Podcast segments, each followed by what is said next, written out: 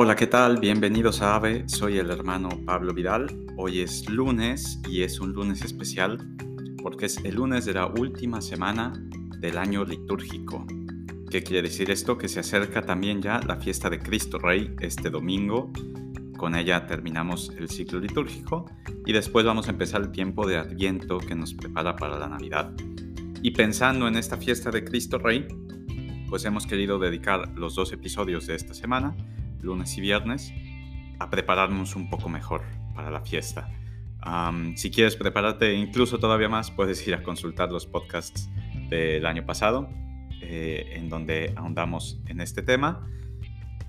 Pero ahora quisimos hacerlo también, al menos dedicando un par de días, eh, pues a, a, ver qué significa Cristo Rey hoy para nosotros, cómo puede tocar nuestras vidas, cómo nos puede ayudar a vivir mejor, a ser mejores personas, a entregarnos mejor a los demás, a estar más felices.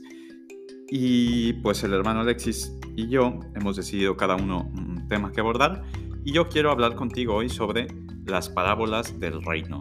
Porque si hablamos de Cristo Rey, pues siendo rey debe tener un reino, ¿no? En varios pasajes del Evangelio vemos que Jesús habla sobre el reino y hay unas parábolas en Mateo 13 eh, que empiezan diciendo el reino de los cielos o el reino de Dios se parece a X cosa, se parece a Y cosa. Y la verdad es que a mí nunca me habían hablado tanto. Hombre, sí, algo tenían, pero ni siquiera las veía como todas en conjunto, ¿no? Y bueno, pues alguna cosita me decían, pero no me hablaban mucho.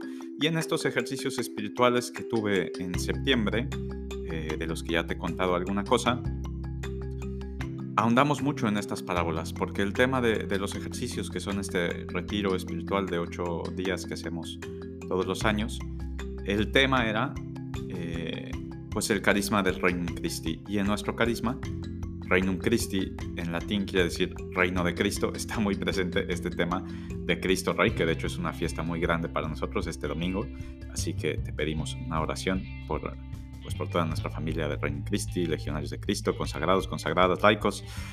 si tú eres parte de esta familia, felicidades desde ahora. Eh, y en nuestra familia, pues tiene un rol fundamental Cristo Rey y el reino de Cristo, el reino de los cielos. Y entonces cada día en estos ejercicios hablábamos de una parábola de estas y me abrió mucho los ojos y quiero compartir eso contigo. es un poco una, meditación sobre el Evangelio, aunque sabes que en AVE no nos dedicamos eh, normalmente a hacer meditaciones del Evangelio.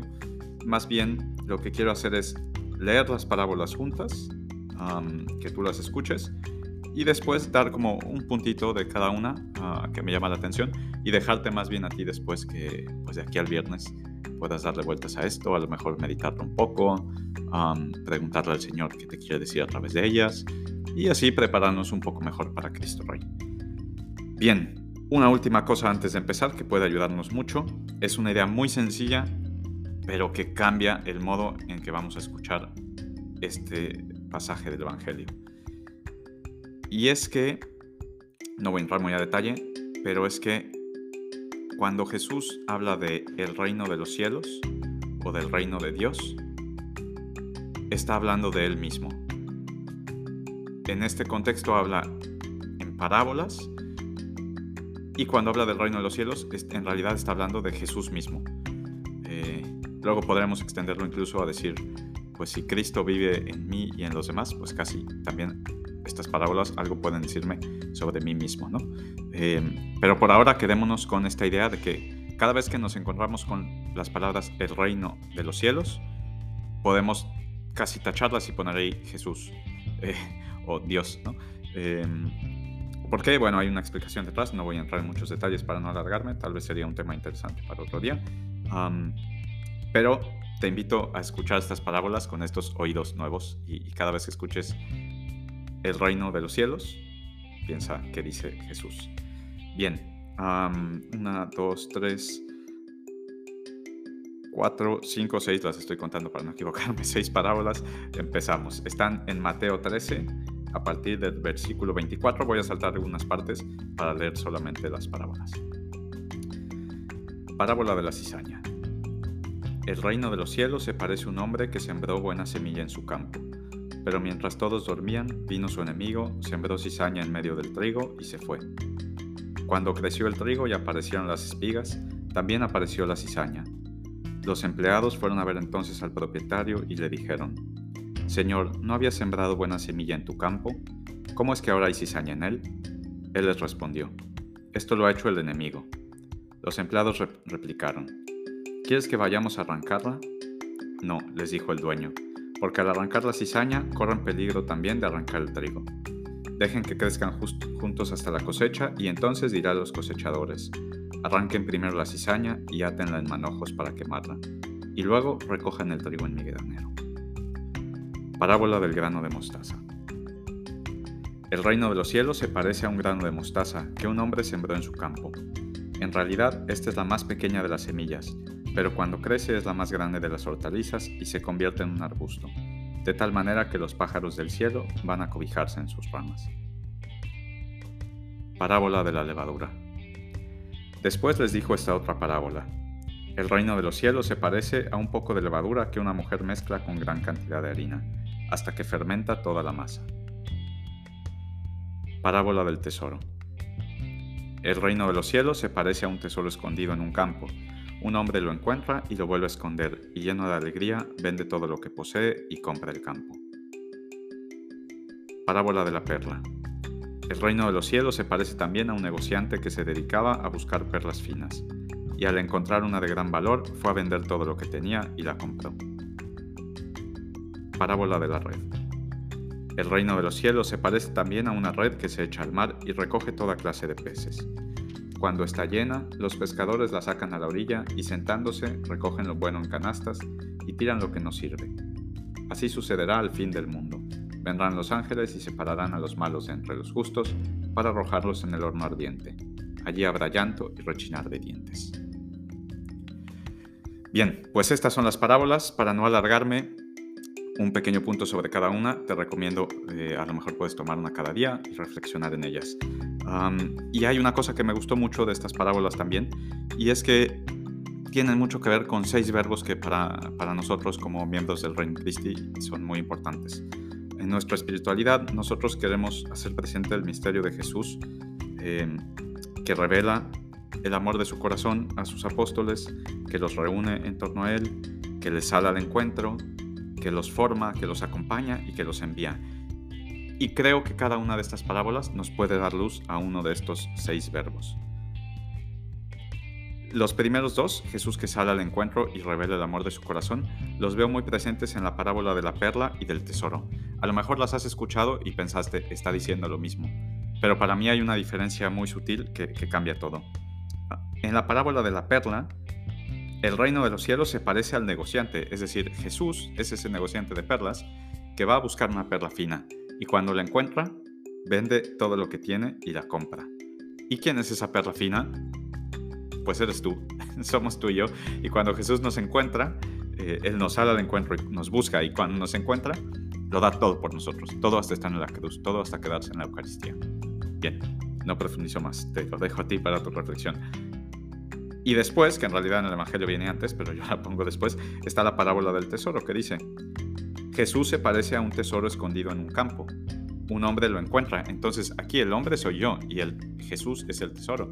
Mientras que en la anterior él era el comerciante y yo era la perla, aquí él es el tesoro y yo soy el buscador de tesoros. ¿Y qué hace? Jesús se revela cuando tú buscas dentro del campo de tu corazón, dentro del campo del mundo, puedes encontrar a Jesús y Él te revela el amor de su corazón y descubres un tesoro ahí en Él. Ah, Jesús ya no es solo un personaje histórico, no es solo una idea que alguien te enseñó en el catecismo. Cuando encuentras ese tesoro del amor de Dios, cambia. Eh, tercera parábola, Jesús que reúne alrededor de sí. Eh, la parábola de la red. Jesús se parece también a una red que se echa al mar y recoge toda clase de peces. Y aquí la idea que quiero tocar es que justo recoge toda clase de peces.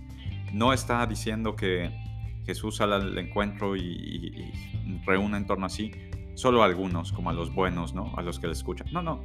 Él recoge toda clase de peces. Claro, después se van a separar los peces y hay quien se va a fijar en él o quien no. Pero también nosotros como imitadores de Cristo estamos llamados a reunir a todo el mundo, a no dejar a nadie fuera, a llevar el mensaje a todos, Eh, a acoger a todos. Y cuántas veces es mucho más fácil hacer a un lado a una persona que nos parece un pez distinto a nosotros, ¿no? Eh, entonces, hasta ahora Jesús que sale al encuentro, se revela el amor de su corazón, nos reúne en torno a Él, nos forma la parábola de la levadura. Jesús se parece un poco de levadura que una mujer mezcla con una gran cantidad de harina hasta que fermenta toda la masa. En las cosas pequeñas como la levadura, si alguna vez has hecho pan o masa para pizza, aquí hacemos mucho en Italia, ¿no? Eh, sabes que la levadura es chiquitita, pero hace crecer la masa al doble, al triple, al cuádruple del tamaño. Y es lo que hace Jesús cuando nos forma.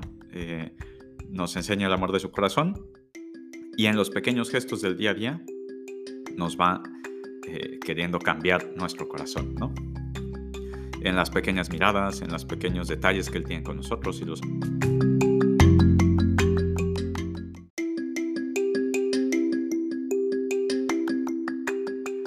Perdón si has escuchado que se cortó el podcast.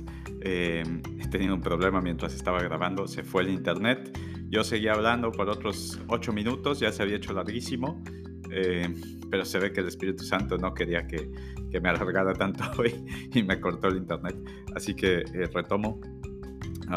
pues hablando de la levadura, cerramos esa parábola y seguimos. Grabo por segunda vez la parábola en donde Jesús nos acompaña y es la del grano de mostaza, que dice, Jesús se parece a un grano de mostaza que un hombre sembró en su campo. En realidad, esta es la más pequeña de las semillas. Em, y como aquí me había alargado mucho, ahora voy a ser muy breve.